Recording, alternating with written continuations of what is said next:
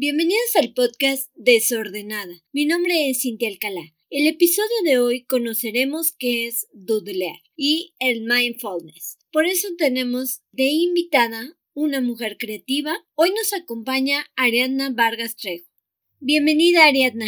¿Qué tan difícil es para una mujer estar inmersa en un mundo artístico? Bueno, yo creo que es una pregunta que puede parecer simple o con una respuesta conocida, pero debo confesar que en experiencia muy personal no ha sido tan complejo en el aspecto de que entiendo que hay muchas mujeres en el arte o muchas mujeres en las mujeres en la sociedad en general que sí han sufrido de discriminación en diferentes aspectos. Yo debo confesar que en realidad el reto más bien se me ha presentado como persona, independientemente de mi género, considerando que no es fácil crear una carrera o una trayectoria en el mundo del arte yo creo que finalmente aprecio, valoro y tengo en cuenta la lucha constante de muchas hermanas mujeres que han marcado una diferencia para que para mí no sea tan complicado el día de hoy. Creo que sigue habiendo muchos complejos y prejuicios y que independientemente de que tengamos o no los retos que otros se les presenta, pues tenemos que levantar la voz y estar atentos de que siempre que haya algo que reclamar o algo que resaltar, se haga. Entonces, bueno, a mí en lo particular me parece admirable la lucha que se hace, soy parte de ella por, por empatía y bueno, creo que de una u otra manera todas hemos recibido comentarios misóginos, hemos afrontado retos distintos en diferentes ámbitos, yo creo que no solo en el arte, sino en la sociedad en general y que es algo que que tiene que seguirse hablando, que se tiene que reflexionar sobre eso y que el arte es una muy buena manera de expresarlo. ¿Qué es doodlear? Doodlear es, en realidad el doodle es un anglicismo, doodle es garabato, significa garabato y bueno, yo empecé a doodlear hace mucho tiempo eh, como una estrategia para hacer catarsis. Eh, descubrí que me gustaba mucho hacer planas, hacer planas de números, de bolitas, de palitos y eventualmente fui creando formas con eso patrones, diseños, etcétera. Y bueno, con el tiempo he descubierto que algo muy ligado al doodle, a lo que yo hago, por ejemplo, que es relacionado con el mindfulness, para mí el dibujo en general es una forma de meditar eh, creo que en este mundo occidental estamos confundidos y creemos que la única forma de meditar es la que reconocemos en este paradigma yogi o budista con el tema de sentarte en silencio sin moverte. Y lo cierto es que no, que en realidad en el mismo budismo existen diferentes formas para promover la concentración, el mindfulness, y, y es lo que yo he tratado de empatizar. He encontrado que para mí viene junto con pegado este tema del dibujo, del doodle, con el mindfulness, con la concentración, la relajación. Para mí es un proceso eh, simbiótico.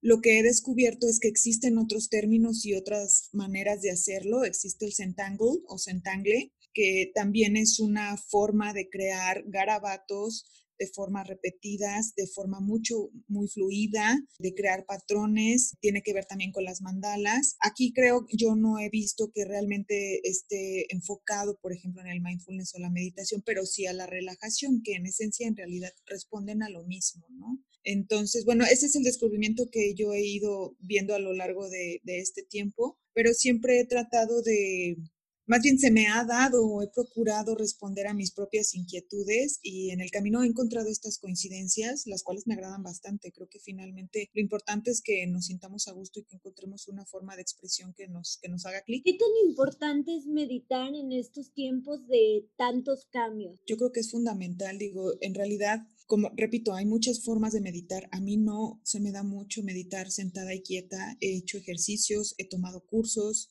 he tomado cursos de mindfulness y, y creo que meditar finalmente es una manera de encontrar la paz, de saber frenar, de saber bajar la velocidad, de saber escucharnos y aprender a estar en silencio con nosotros mismos, con nuestra mente. Y creo que es fundamental en estos tiempos no solo de pandemia o de confinamiento, sino en estos tiempos en general donde explotar la violencia, la discriminación, la falta de empatía son un pan del día a día. Creo que todos los que podamos hacer conciencia de que la paz en el mundo empieza con la paz interior, podremos ejercer mejor la, meditación y encontrar diferentes maneras. Habrá quien encuentra su paz interior dibujando como yo, habrá quien la encuentra en la jardinería, habrá quien la encuentra cocinando, habrá quien la encuentra leyendo.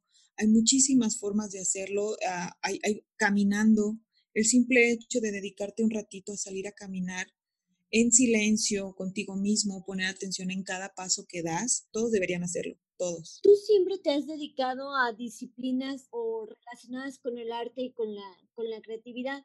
¿Qué consejo les darías a los jóvenes que están enfocados en alguna de estas disciplinas, que están a punto, por ejemplo, de escoger alguna carrera universitaria y quieren escoger una disciplina artística o creativa? Híjole, yo creo que lo primero es que se vale soñar, eso es muy importante, pero también es importante ser realistas. Yo creo que algo fundamental para aquellas personas que quieren alcanzar o crear una carrera en el arte es que se deshagan del paradigma del artista bohemio, informal, fachoso, poco profesional. No. Fundamental ser profesional. Profesional significa no solamente hacer muy bien tu pintura o hacer muy bien tu película o hacer muy bien tu, coreografía. Ser profesional implica saber administrarte, saber negociar, eh, saber presentarte, saber hablar, ser sociable, em, saber redactar, tener un buen vocabulario. Todo eso implica porque en realidad en el mundo del arte actual no existen los mecenas, no existen los managers que te de repente te dicen, tú crea y quédate tu estudio, en tu estudio creando y durmiendo y comiendo. No, en realidad, en la vida real, tú eres tu propio representante. Y si quieres ser artista, tienes que saber de, cuentas, de números, de leyes, de tus derechos como artista. Hay muchísimas cosas que aprender. Creo que es un reto grande. Ese es uno muy importante, ser profesionales. Y el otro sería que no dejen de explorar y experimentar. Que como artista te des la oportunidad de de hacer cosas distintas, de explorar técnicas, de conocer a la gente, de conocer el mundo, de leer mucho, siempre mantenerte activo y curioso. Creo que también un aspecto fundamental de las personas creativas o que se dedican al, arte es, es la curiosidad, estar informado, eh, y, muy enterado y, siempre estar investigando, no, quedarte con, lo, inmediato. Oye, Elena, tú tienes un libro para enseñar a doblear. Cuéntanos un poco de este proceso, cómo, cómo llegaste a este libro, dónde lo podemos encontrar. Claro que sí.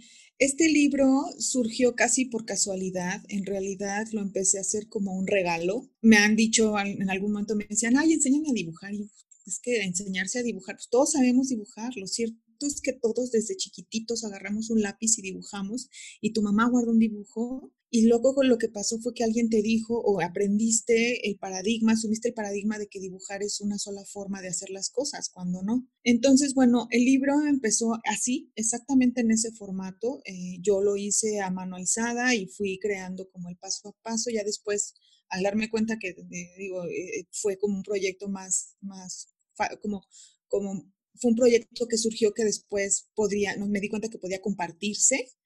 Este, ya, fue, ya lo, estructuré mejor. Una amiga diseñadora me ayudó como a, digitalizarlo mejor. Ella es muy buena en el tema de, diseño editorial, Ceci Vázquez. Entonces, pues fuimos creando, creando el libro y, bueno, el libro en realidad es un pequeño manual para doodlear. No es para que te, cree, te conviertas en un gran artista de dibujo, sino para que de alguna manera te sientas acompañado y confiado de, poder garabatear de acuerdo a mi experiencia personal, la verdad. Y por eso se llama así, guía para dudlear según yo. O sea, según yo, Ariadna, así se hacen las cosas y si te gustan y te agrada y te hallas, éntrale. Entonces es un, es un cuaderno de bolsillo eh, tiene, ahorita no me acuerdo exactamente, pero son como 11 ejercicios y tienen unos códigos QR que tú puedes leer con el celular y te llevan a mi Instagram donde ves los ejercicios terminados. Entonces, bueno, en realidad te va dando como un poquito el acompañamiento. Cada, cada ejercicio tiene tips y tiene pautas que te dice yo le hago así, tú puedes hacerle así. Y este, bueno, el libro ahorita está a la venta en la tiendita Guanajuato, que es una tienda especializada para vender eh, creaciones de arte y diseño mexicano. Y también en La Miscelánea. La Miscelánea es una tienda que está aquí en la Pedro Moreno en León.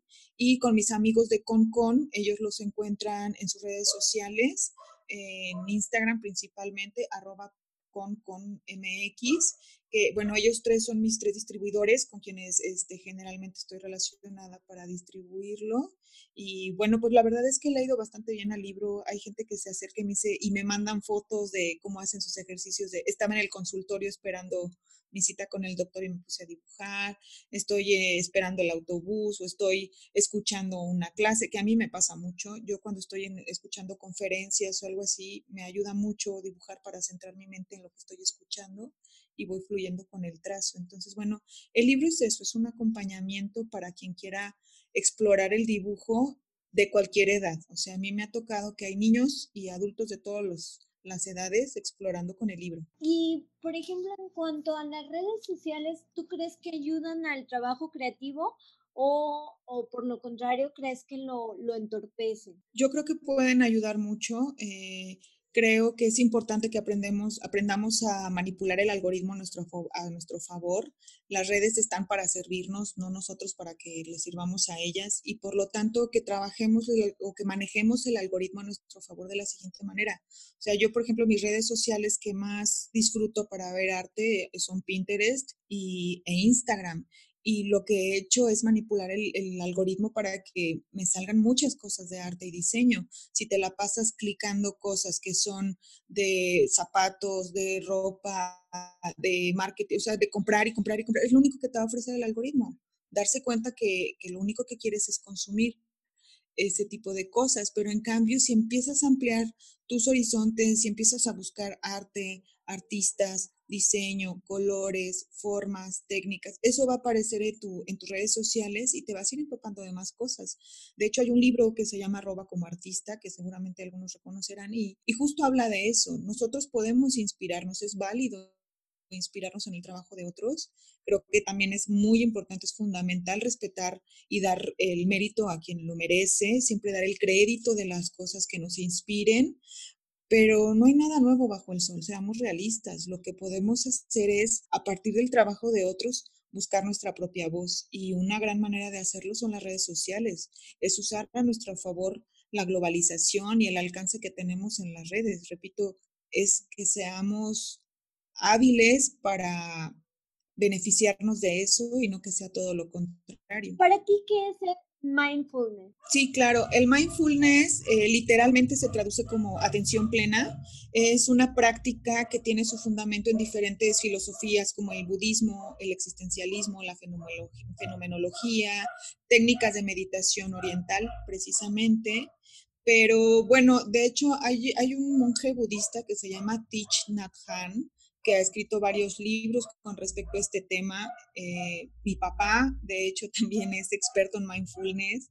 Eh, la maestría que estudié hace poco sobre desarrollo humano también me ha informado sobre el tema. Entonces, bueno, mindfulness es una práctica, es una práctica que tiene diferentes vertientes, vertientes y es una práctica que te invita a tener tu atención plena en el momento presente, en el aquí y ahora. Eso es fundamentalmente mindfulness. Es decir, si estoy en este momento hablando contigo, estoy en este momento hablando contigo. Todo mi cuerpo, toda mi atención, mi respiración está contigo.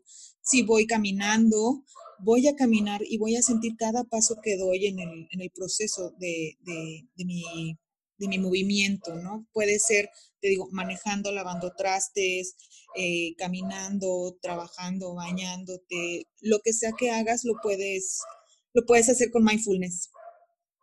¿Qué consejo le darías a, a un creativo o creativa con base al mindfulness para que aumente su concentración? Yo creo que los creativos ya lo viven, ¿eh? debo decírtelo. En general, eh, una persona creativa tiene la capacidad de abstraerse en su proceso de creativo, en su proceso de producción.